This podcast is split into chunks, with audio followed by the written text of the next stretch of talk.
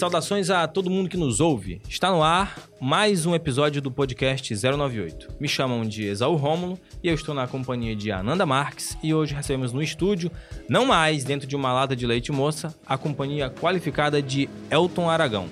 Os comentários iniciais de você, Ananda e Elton. Olá, minha gente, é um prazer estar aqui de novo, né? E eu queria me apresentar de modo mais, mais é, formal, eu sou cientista política, sou professora e as minhas principais áreas de pesquisa são democracia e políticas de redução da pobreza. Né? Então, é, quem quiser me seguir no Twitter, minha arroba é ABMRQS. Vocês desculpa aí, porque eu criei esse negócio quando eu tinha 15 anos.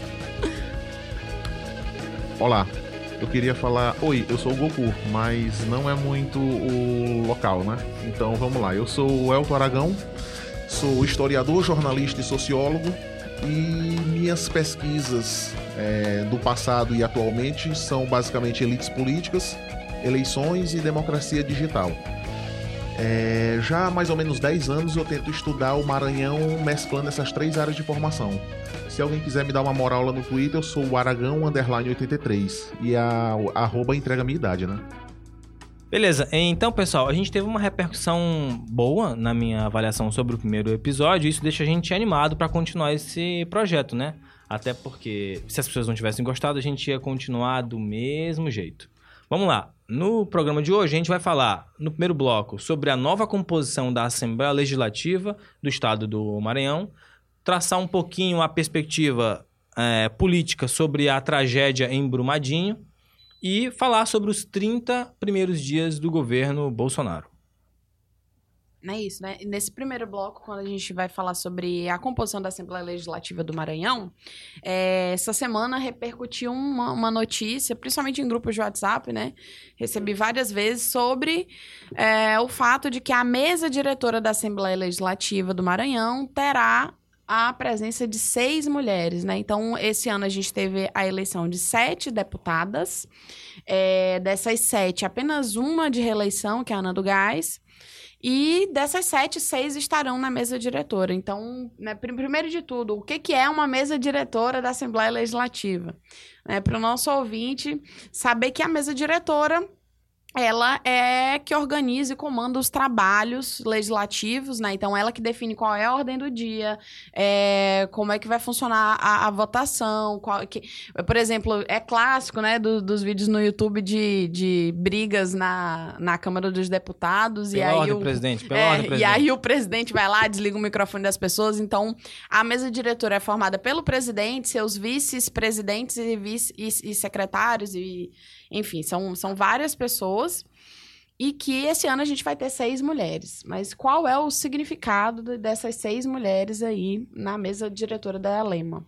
É, eu queria pontuar só que é, nesse primeiro de fevereiro é quando, de fato, a gente está inaugurando o ano do legislativo, né? Tanto no legislativo esta, estadual como no federal.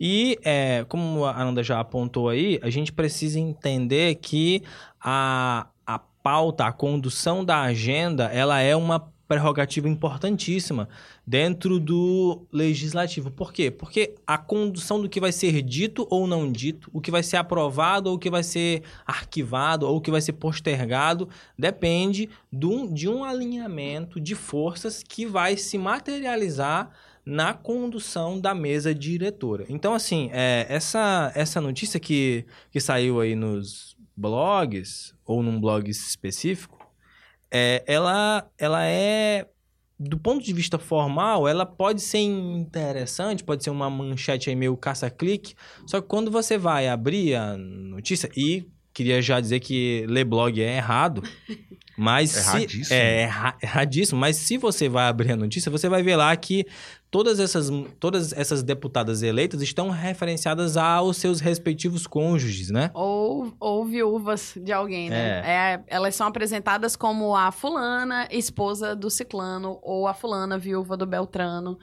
E assim, isso é uma reprodução de um estereótipo já antigo, né? Quando a gente estuda representação política e vai estudar qual é a relação entre representação política e gênero, de que as mulheres só tem acesso à, à vida pública através de uma figura masculina, seja um pai, irmão, enfim. E é interessante que a, a matéria, a, a matéria, né? Ela fala sobre a presença de mulheres na mesa diretora. E aí que tem tanta coisa pra gente falar, como, por exemplo, será que isso vai fazer diferença na condução dos trabalhos? Será que vai fazer diferença na agenda da Assembleia? E aí a, a melhor referência, a melhor informação que, que a pessoa tem para dar é de que elas são esposas ou viúvas de alguém. Então, isso é simplesmente a reprodução de um estereótipo já antigo. Mas é, eu fui dar uma pesquisada direitinho de quem são essas, essas mulheres que assumem, que, enfim, são, estão cotadas para a mesa diretora. E aí eu queria fazer um comentário importante, que é o seguinte: das sete mulheres eleitas, nós não temos nenhuma mulher negra. Né? E o Maranhão tem uma população significativa de mulheres negras. O que é muito interessante, a gente não tem nenhuma mulher negra na Assembleia Legislativa e que todas essas mulheres que foram eleitas tenham alguma referência masculina. Né? Então, o Maranhão, ele, de certa forma, ele está perpetuando o modelo né, da presença da mulher na política mais parecido com a Rosiana do que com a Marielle.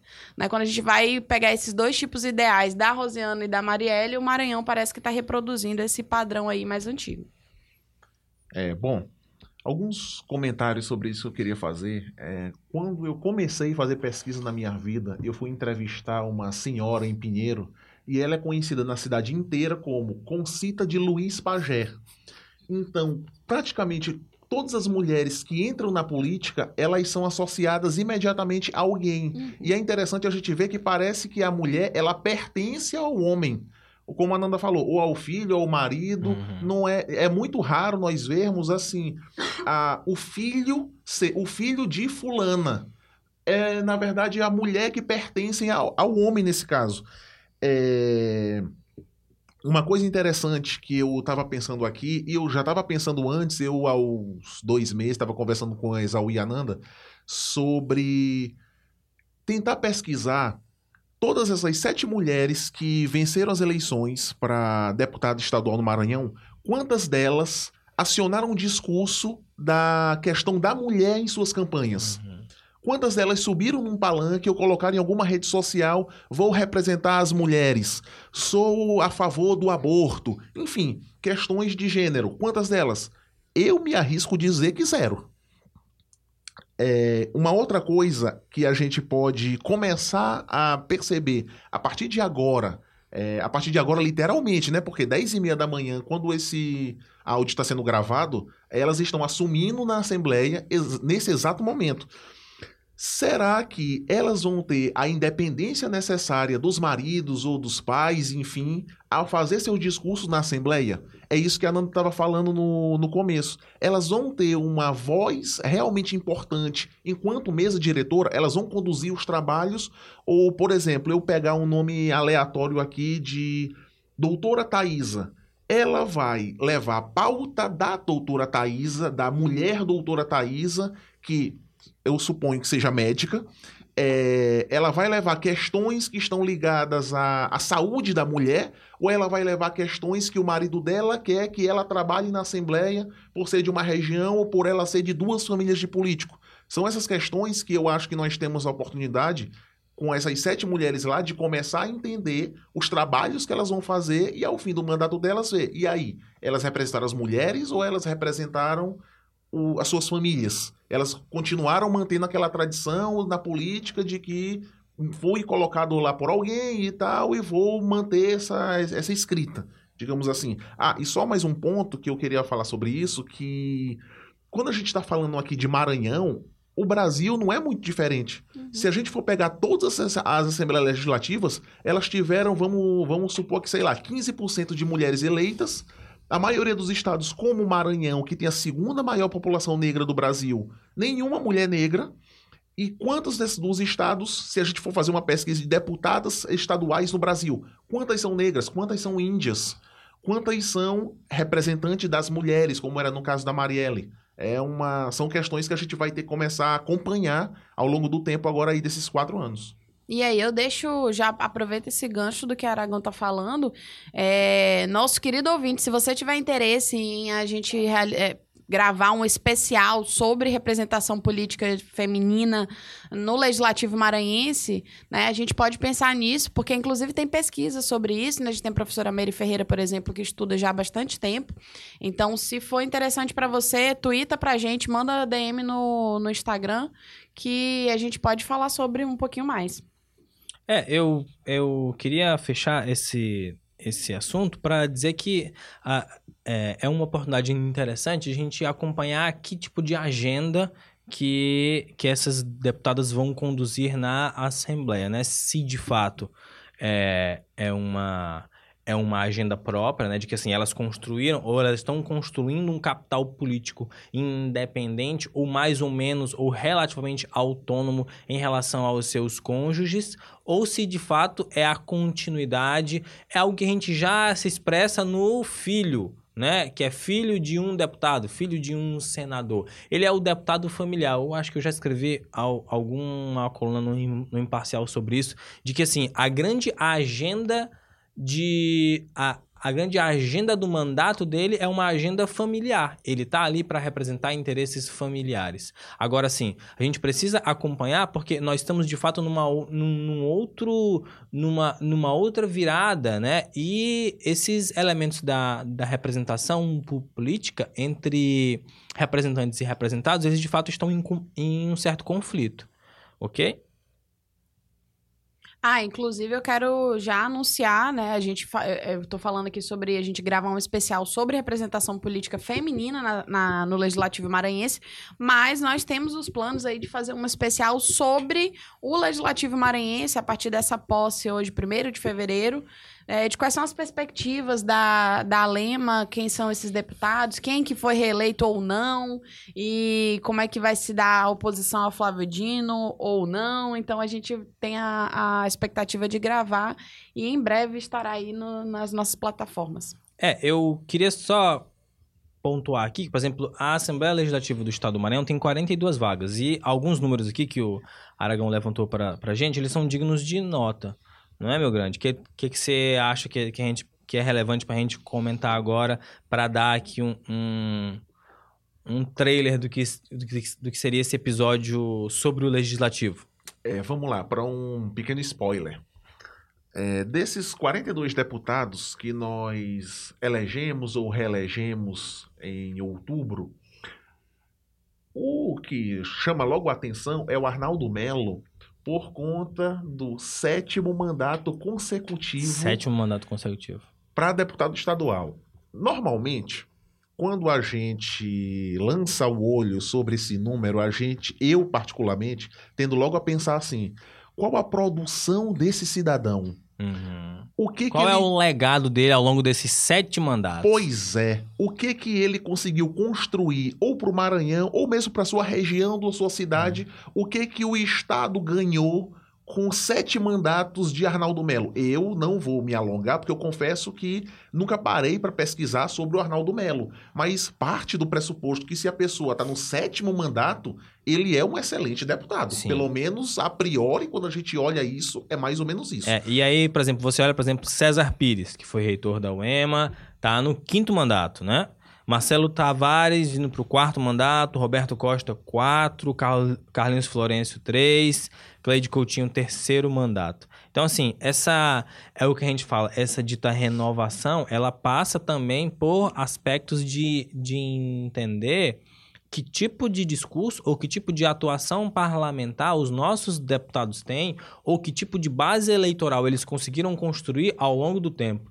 Porque você ser deputado estadual sete vezes é um número significativo. Que tipo de. E, é, e eu acho que a pergunta que o Aragão faz ela é, ela é pertinente. Que tipo de retorno que você está dando para esse seu eleitorado ao longo desses sete mandatos, né? Eu, eu sou ótimo de contas, então sete vezes quatro aí dá o quê? 28. 28 Todo mundo anos. de humanas. Que maravilha. Mas assim, além disso, nós tivemos alguns nomes é, que não se reelegeram, né? Exatamente. Por exemplo. Por exemplo. Por exemplo, o nome que logo é, a gente presta muita atenção, que não se reelegeu, Andréia Murá. Andréia Murá. Andréia Murá era... Vai fazer falta na Assembleia? Complexo. Complexo. Complexo. Eu acho que as discussões Vão, vão fazer falta, gente. É, Tinha eu acho. debates interessantes. Eu concordo com a Ananda. Por que, que eu disse que é complexo? Mesmo nós considerando que ela não era a deputada mais qualificada no campo da oposição, mas deixa de ter uma voz lá que fazia oposição, Que fazia barulho. que fazia barulho. E isso é extremamente interessante para o debate e para a democracia. Então, não ter ela lá, por um lado é bom, por outro lado é ruim. Ela é um nome que saiu, que não se elegeu.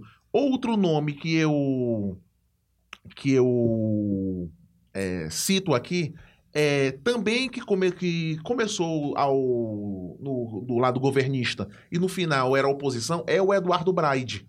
É, ele não se reelegeu porque ele concorreu à federal, ganhou a disputa para a federal, e aí já são duas vozes é, ausentes nesse próximo, nessa próxima legislatura. Mas aí a gente não vai falar de todos porque a gente está é, desenhando esse especial para a gente falar de cada um deles, a origem social, a profissão, a idade, partido, enfim. A gente só tá no spoiler por enquanto. É, é, queria só pra gente fechar esse bloco, dizer que a gente vai ter, para esses próximos quatro anos, uma reconfiguração nesses embates. Nos primeiros quatro anos do governo Flávio Dino, Rogério Cafeteira e Eduardo Braide protagonizaram os grandes embates nas tribunas da Assembleia.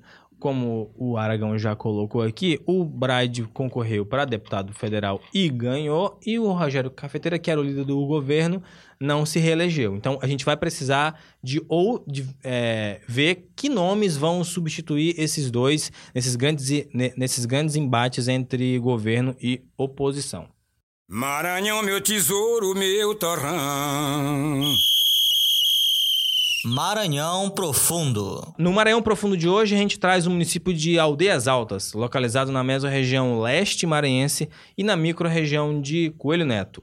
A população estimada de Aldeias Altas, segundo o IBGE, é de 26.302 habitantes. O prefeito lá é José Reis Neto, do PP, e o Gentílico. Quem nasce em Aldeias Altas é o que, Ananda? Aldeias Altenses. Exatamente. O município tem 58 anos, se emancipou 11 de fevereiro de 1961. E uma nota interessante sobre Aldeias Altas é que foi lá que nasceu o Gonçalves Dias. É, grande poeta do romantismo brasileiro. Eu tive a oportunidade de ir lá no povoado Laranjeiras, que na realidade é uma comunidade quilombola, né? Que fica em Aldeias Altas. E eu quero fazer o breve comentário de que eu já gostei de Aldeias Altas, pois é uma cidade aquariana. Ah, tá ok, beleza.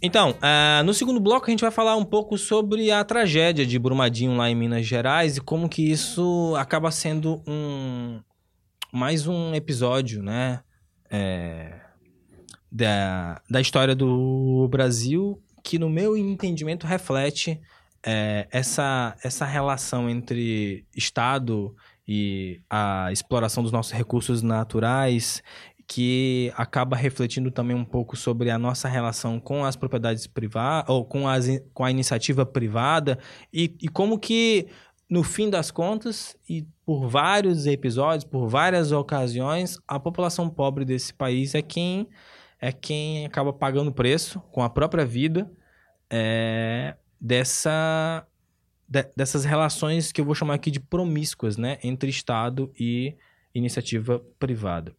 Ah, é importante a gente colocar que, por exemplo, Minas Gerais tem um longo tem um longo processo de exploração da terra, né? Desde o ouro que se descobriu lá em- no século XVII, a coroa portuguesa já explorava aquela região de uma maneira bastante ostensiva, né? Então, assim, havia ali um certo, uma certa atenção, um certo cuidado com o potencial de, de Minas Gerais. Mas foi só em 1909, com o presidente Nilo Peçanha, que o estímulo à produção de aço e ferro ganhou, de fato, uma agenda nacional. Né? Vamos olhar para as Minas Gerais para explorar todo aquele potencial que, que existe ali, tanto de ferro como de aço. E aí, ah, com o Getúlio Vargas, em 1937, foi quando a gente é, começou a colocar essa pauta de exploração de ferro e aço a partir de uma perspectiva estatal. E isso é, representou uma parcela do, do nosso PIB por algumas décadas, até que em 1997 o Fernando Henrique Cardoso, presidente, privatizou a Vale, né? A Vale, então, de, no, de 97, conseguiu consolidar um monopólio nessa área até 2012. E em 2015 a gente teve a primeira tragédia em Mariana.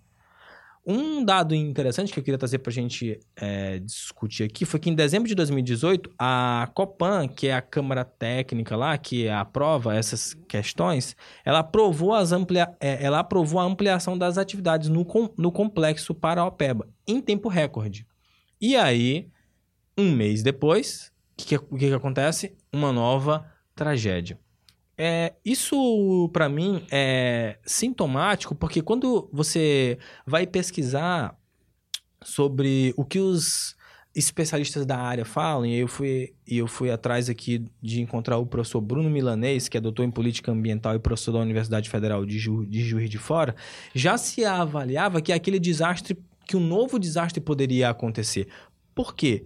Porque quando a gente é, vai olhar do ponto de vista do Estado, essas empresas, é, elas meio que uh, capturaram o próprio Estado. Essas grandes mineradoras. Como? Quando eu tenho... Se, e aí a gente tem um fenômeno inter, interessante. Se do ponto de vista do Rio de Janeiro, a gente tem deputados que são eleitos com uma base miliciana, com uma base eleitoral miliciana, em Minas Gerais, são as mineradoras que patrocinam os candidatos que vão ser deputados estaduais. Então, assim, apesar da tragédia de, Ma de Mariana, o Legislativo Mineiro pouca coisa fez.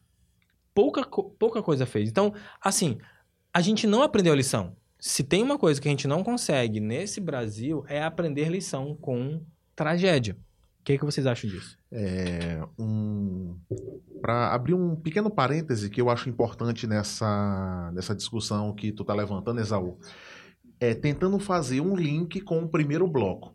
Quando a gente começa a pensar sobre essa relação entre empresas e, e o legislativo, o que me vem logo à mente? O nome lobby. Uhum. E aí talvez seja interessante a gente explicar o que é, um lobby, que a gente vê muito agora na mídia, ah, o lobby, os lobistas e tal. O que é um lobby? É simplesmente quando alguns empresários patrocinam determinadas candidaturas, esses cidadãos se elegem e a gente, é, que é apenas consumidor de informação de televisão, a gente acha que o deputado vai representar os interesses do povo.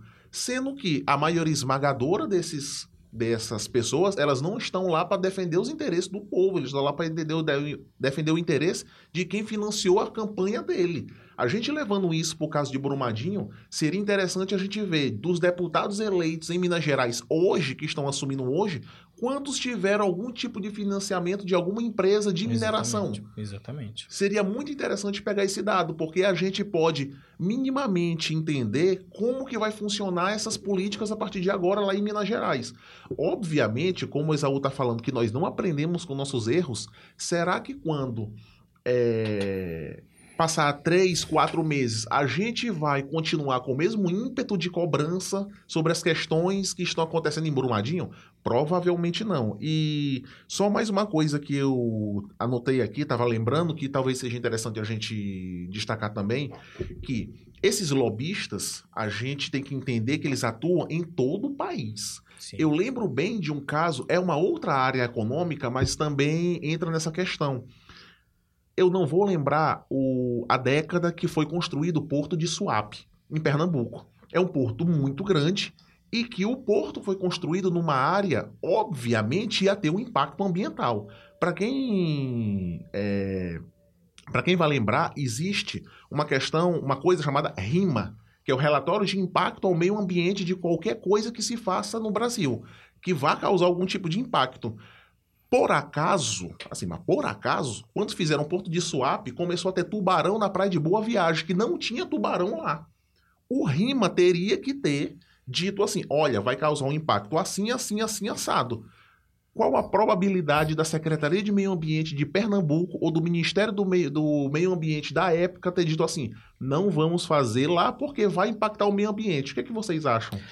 É, é isso, isso é isso é preocupante porque se com a legislação e com as regras que a gente tem hoje, a gente já provoca esse tipo de tragédia, a pauta de um novo governo que para, que pretende flexibilizar ou agilizar esses licenciamentos coloca em risco ainda mais, não só os recursos naturais que a gente tem, mas a vida de outras pessoas. Uma das coisas que o, que o professor Bruno Milan, Milanês pontuou aqui e que eu acho impressionante é que essas mineradoras, elas acham, elas acreditam de verdade que uma barragem não vai romper. Elas acreditam tanto que elas colocam um refeitório embaixo dela. É impressionante isso, cara. Então, impressionante. Então, então, assim, você não de fato está avaliando nenhum risco de que aquilo é, pode dar errado, não é? Eu acho que, porque assim, em termos ambientais, enfim, eu não, eu não entendo muita coisa, então nem me sinto muito apta a falar sobre. Mas é, eu consigo enxergar que nessa pauta de Brumadinho, e assim também como Mariana, existe uma discussão política que é a relação entre né, poder público e poder privado na exploração de recursos naturais, como é que isso tem retorno ou não para a sociedade e qual é o impacto na sociedade de quando a coisa dá errado. Né? Porque, no fim das contas, é, que inclusive na, na, na matéria o professor Bruno fala sobre isso também, de qual é, como essa relação que existe de lobby é uma coisa, mas existe também o próprio financiamento de empresas mineradoras a candidatos e, posteriormente, a políticos eleitos. Então, é, é, é uma questão da própria democracia brasileira, como é que ela se construiu desse cara que é eleito. E aí a gente viu quantos escândalos sobre empreiteiras financiando candidatos, sobre mineradores, enfim, é uma série de empresas que financiam candidatos que vão atuar em prol dessas, desses interesses econômicos. E aí fica, inclusive, uma sugestão de documentário que tem, que é o do, do Noam Chomsky, que ele vai falar sobre. Tem no Netflix, eu não vou lembrar agora o nome, mas depois a gente twitta.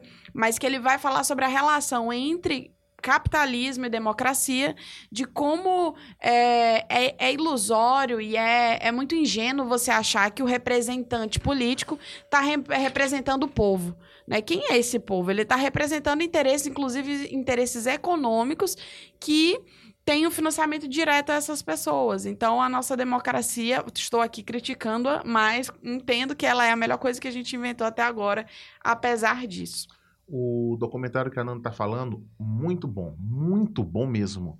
É Requiem for the American Dream, que é traduziram no Brasil como O Fim do Sonho Americano.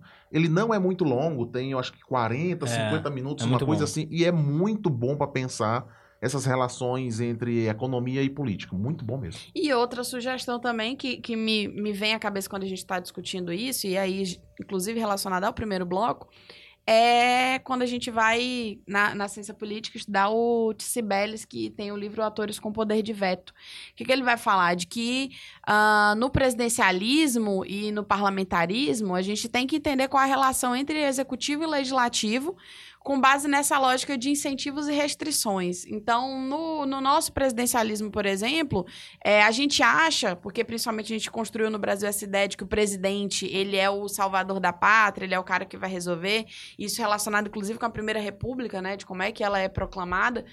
É, a gente acha que o presidente faz tudo, mas na verdade o presidente ele sofre esses vetos do legislativo principalmente na agenda, e volta. Por que, que a mesa diretora é importante? Porque ela vai dizer qual, qual é a ordem do dia. E quando a gente está falando de política pública, política pública é tudo aquilo que você faz ou que você deixa de fazer.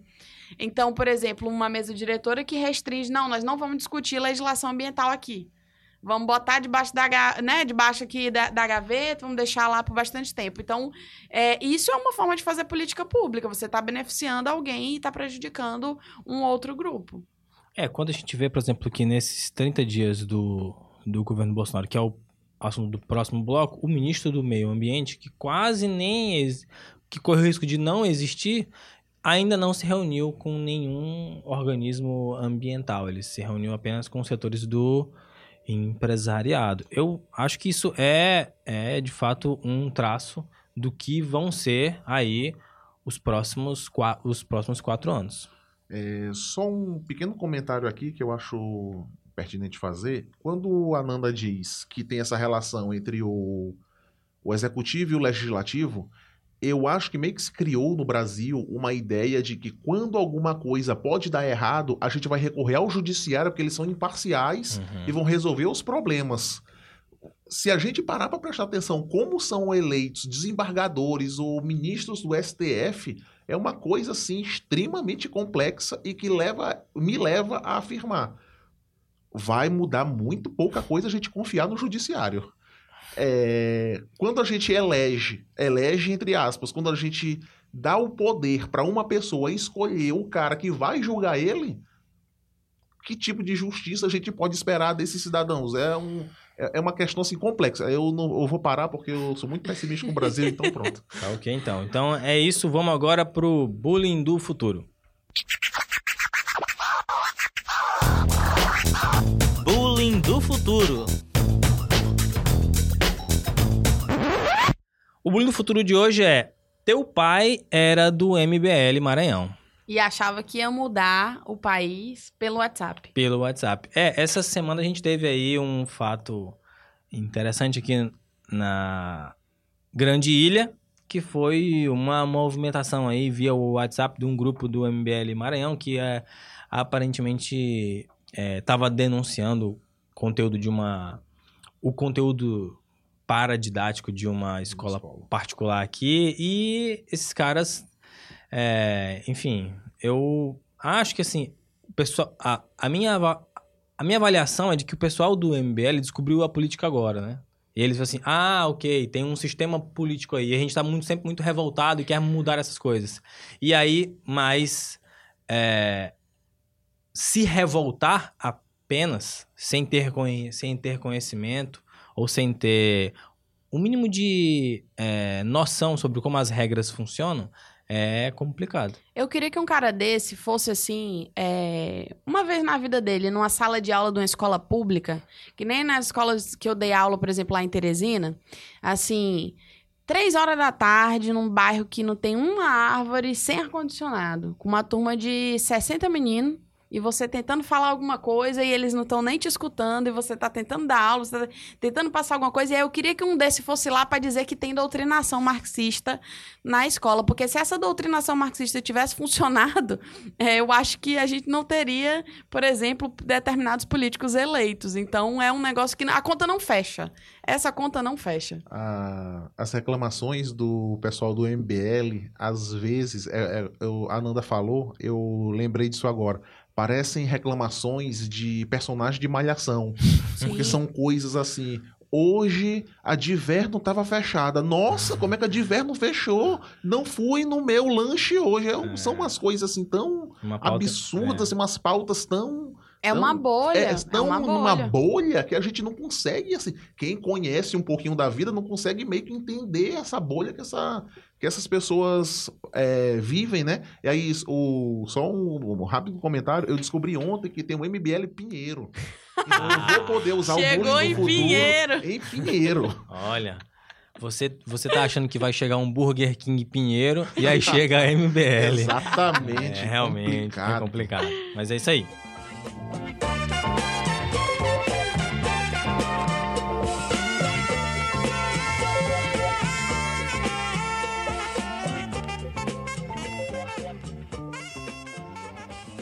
Vamos lá. É, o terceiro bloco, nós vamos fazer alguns comentários, análises sobre os 30 primeiros dias do Bolsonaro na presidência.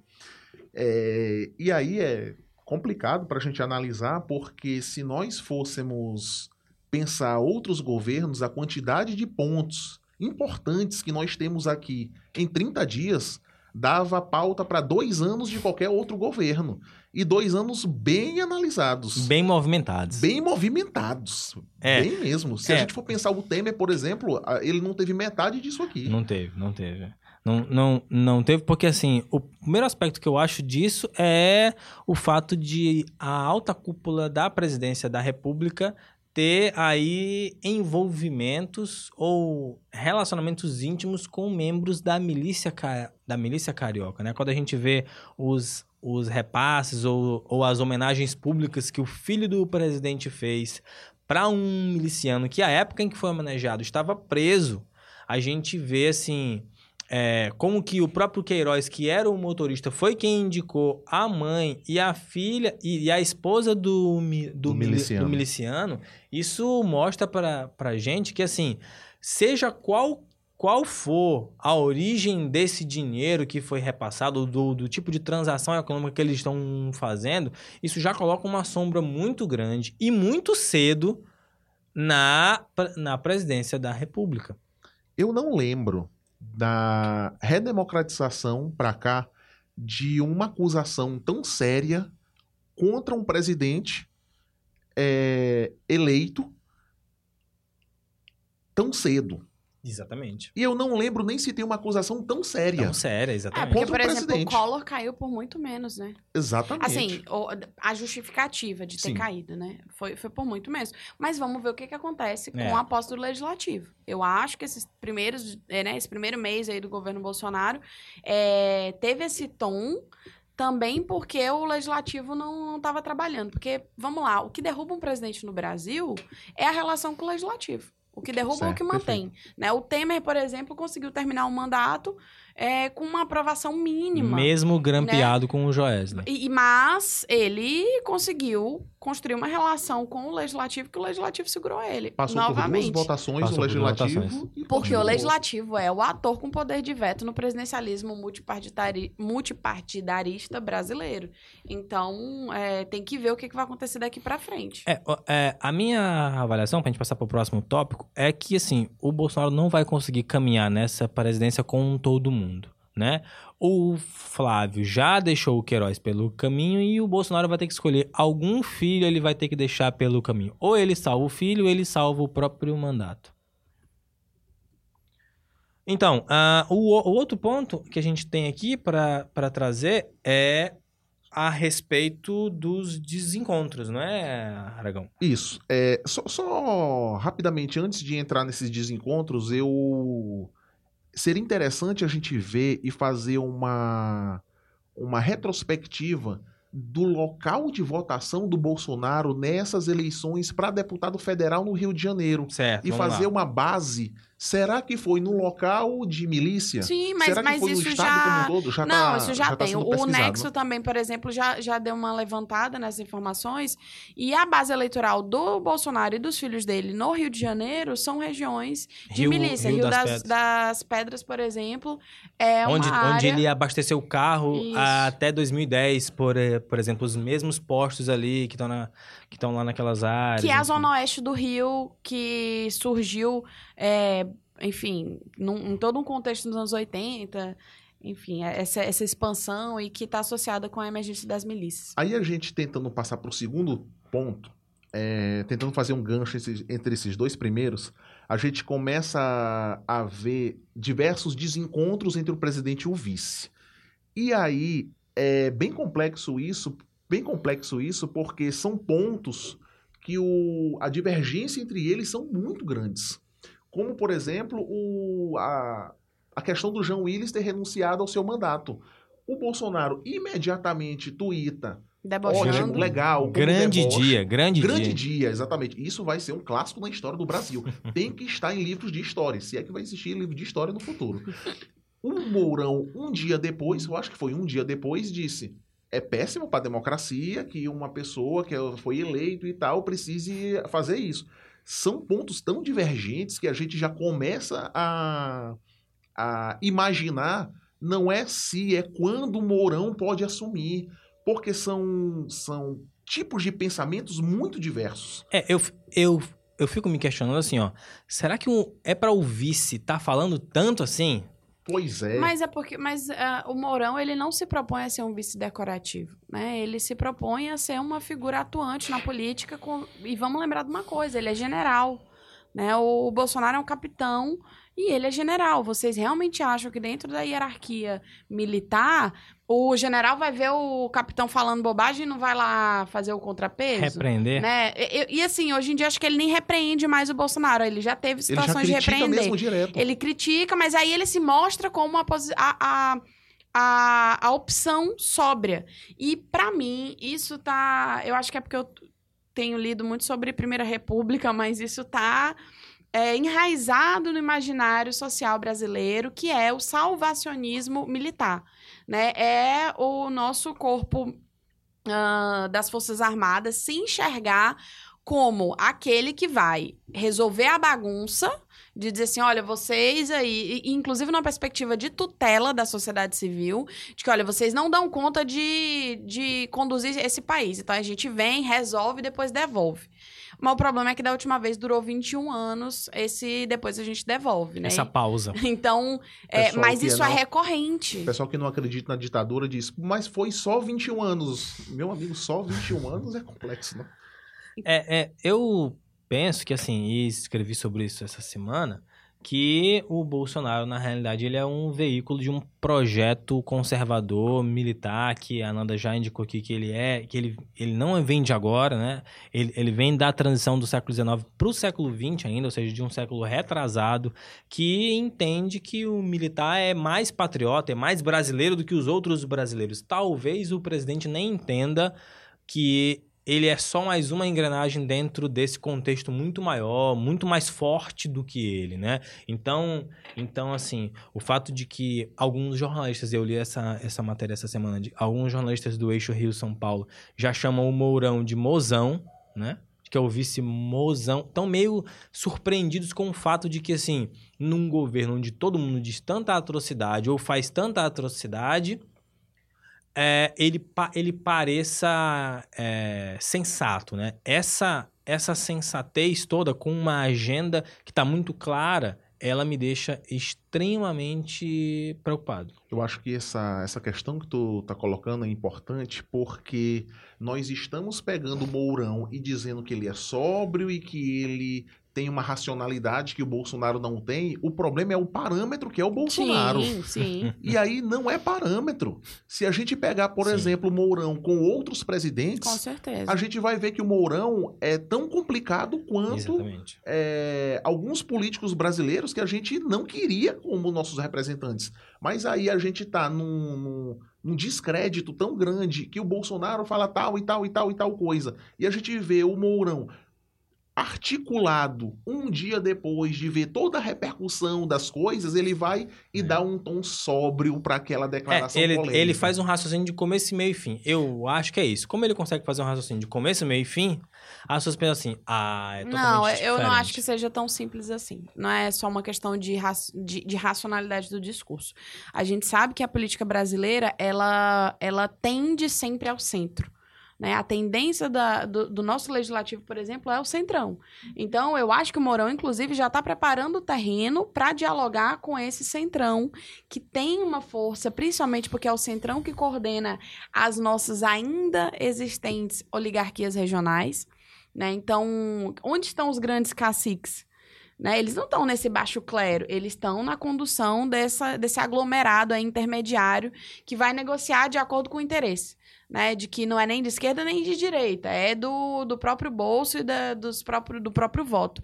Então, eu acho que o Mourão está sinalizando bom senso porque é interessante esse diálogo, porque ele sabe que para governar ele não pode simplesmente falar tudo que vem à cabeça, como é o caso do Bolsonaro. É, tem, tem um ponto que eu, que eu acho que assim, ó, essas desautorizações diárias indicam o que a gente já esperava, né? Não há um denominador comum dentro dessa agenda. Não há um plano que o Bolsonaro vá seguir que o, Bo- que o Mourão concorde, ou vice-versa. Então, assim, essas. Acredito que essas desautorizações vão continuar, esses, de- esses desencontros vão continuar, e eu não penso assim, que eles vão conseguir resolver num curto prazo essas divergências que são muito grandes e são muito importantes. Mas você acha que precisa resolver?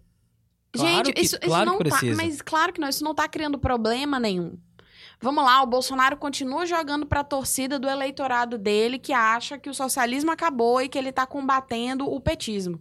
Enquanto isso, o Mourão o, e o Paulo Guedes estão lá conduzindo uma série de discussões. Isso ficou claro, por exemplo, lá em, em Davos, de que o Paulo Guedes ele conduziu certas discussões e o Bolsonaro né, resolveu nem falar com a imprensa. Então, eu acho que existe um núcleo de inteligência desse governo que está trabalhando independente do que o Bolsonaro fala ou deixa de falar.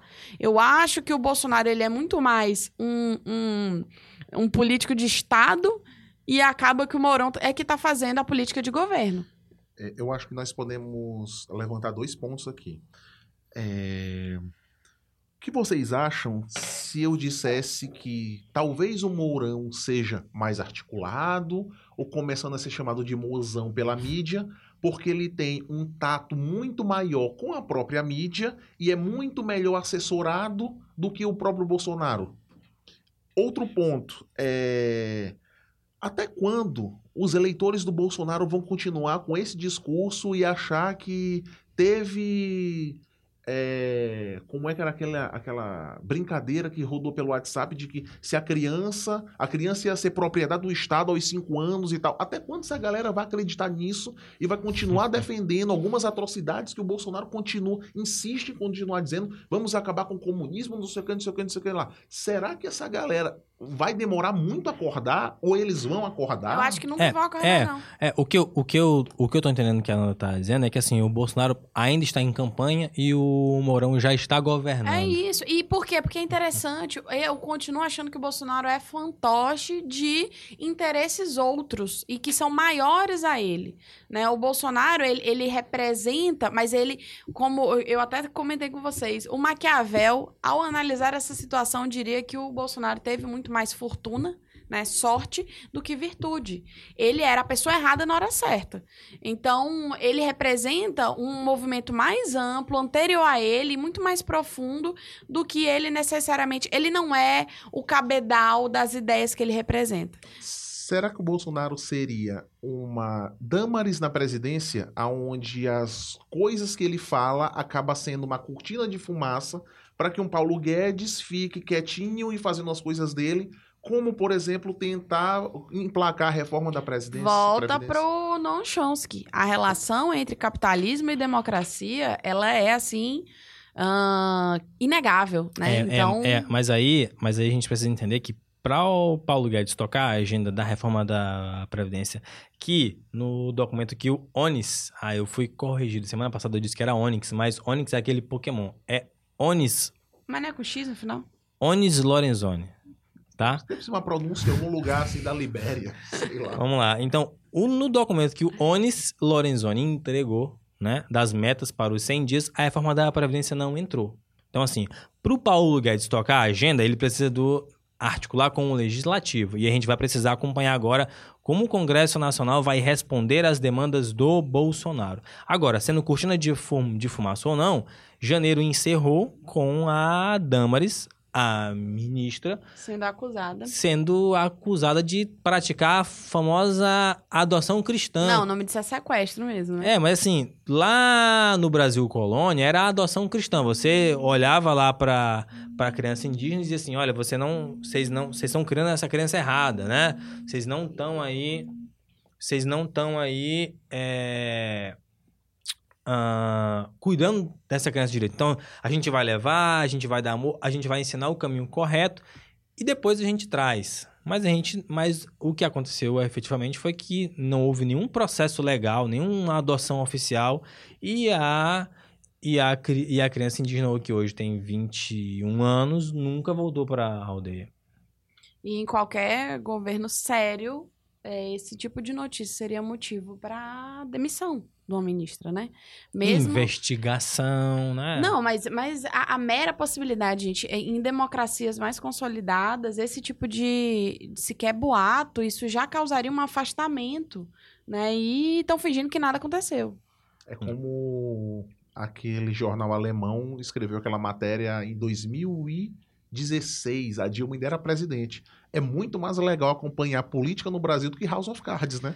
Porque se a gente tá em qualquer outro país outro minimamente sério, Ao primeiro sinal de certeza que ela cometeu esse sequestro, afastamento. Afastamento, afastamento. e investigação. Investigação, exatamente. Só que assim, isso, isso é interessante, porque enquanto diversos ministros falam muito e falam, falam e fazem atrocidades, a gente tem o Sérgio Moro calado, né? Mas isso aí é assunto para um outro programa. Vamos lá pro treta da semana de hoje. Muita treta, muita treta, muita treta. Treta da semana. Estou sentindo uma treta. Treta da semana hoje, qual foi, Ananda? Vamos, vamos lá. O treta da semana foi Exaú Rômulo versus ANCAPs no Twitter. E pra quem não sabe o que que é ANCAP, é anarcocapitalista. É, então, então, essa semana eu tava, inclusive, discutindo com você, Ananda. A gente tava tendo um painel lá. E, e aí me ocorreu a seguinte questão: é, em que momento que o camarada tá na internet lendo sobre coisas de ANCAP e ele pensa assim, cara, isso aí faz sentido, né? Eu concordo com as coisas que estão aí.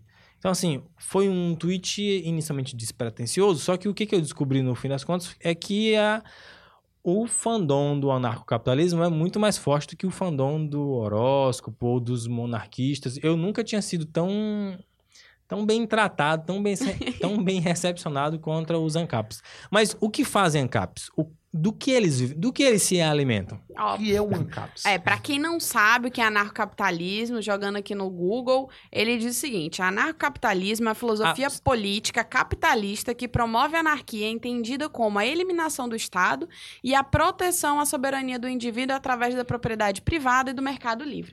E só pra antes que a gente sofra críticas, né, eu queria dizer que eu li a Revolta de Atlas e que eu estudei isso. É, é, é, então, assim, isso é, é, é muito bom que a Nanda deu um Google, porque eu fui acusado de não ter dado um Google. Ah, esse cientista político tá falando aí sobre... Cientista político entre aspas, é, entre inclusive. aspas, porque ele não consegue dar um Google e tá falando sobre o que ele não sabe. é, é interessante porque, assim, quando você pega é, essa a teoria política e aí quando você olha uma doutrina tão tão ficcional como é o anarcocapitalismo, o que, é, o que acontece é que eles pegam uma, um- uma, uma variável, um conceito do capitalismo tão frágil como o livre mercado e acham que é possível projetar isso para um ponto futuro da nossa, da nossa sociedade em que as relações sociais elas vão ser reguladas por pela esfera privada. Isso é igno- ignorar, para começo de conversa, é, lógica da ação coletiva, isso é ignorar o que o Manco Olson é, escreveu, isso é ignorar a teoria da escolha racional. Então, assim, ah, é até difícil a gente, como eu disse, para um anarcocapitalista sustentar 30 minutos de um debate sério. E, assim, eu nem quero entrar muito na, na pauta do que, que é anarcapitalismo e por que, que não se sustenta enquanto teoria política, porque isso aí já tem muita coisa, inclusive na internet, falando sobre. Gente muito mais importante que eu já explicou Exatamente, isso. já explicou, explicou antes. Mas eu acho que um comentário que cabe aqui é que é comum na internet, quando as pessoas é, se incomodam com o que você está falando, com a sua opinião, elas dizerem que você não sabe sobre aquilo, né? E aí eu queria lembrar as pessoas que é possível você conhecer algo e não acreditar. Exatamente. Que nem Deus. É possível você conhecer o que é e não acreditar. Então, assim, é, ideologia, né, ela demanda uma crença. E se você não crê, paciência, meu amigo. Mas é possível você conhecer aquilo mesmo assim. É, Eu- Só um ponto, é, rapidamente, que eu ainda continuo batendo nessa tecla, em sala de aula, inclusive, em mesa de bar, em qualquer lugar. Eu acho fundamental nós no Brasil começarmos a entender o que, com- o que significam determinados conceitos que são tão banalizados hoje em dia, como o tal do comunismo que está se combatendo no Brasil. Eu costumo dizer assim: se as pessoas soubessem o que é o socialismo, elas iriam querer um país socialista. Porque é muito mais legal que o capitalismo. A gente só se lasca no capitalismo. Mas as pessoas acham que no comunismo é, é- é legal, porque o cara de- de- que se diz de direita, ele acha que tem alguma coisa para dividir com um pobre no, no comunismo. Que loucura, cara. Pobre não tem nada, gente. É, e pobre que lambe saco de rico é mais difícil ainda, hein? É, feito, é complicado. Então, gente, Acabou o programa, o programa fica por aqui. Queria só lembrá-los que o podcast 098 é uma idealização minha, Exal Rômulo e de Ananda Marques. A produção é de Elton Aragão, Cainão Oliveira e Matheus dos Anjos. A edição e direção desse programa é de Cylon Souza e o design de Felipe Rodrigues. Um abraço para todo mundo e até a próxima semana.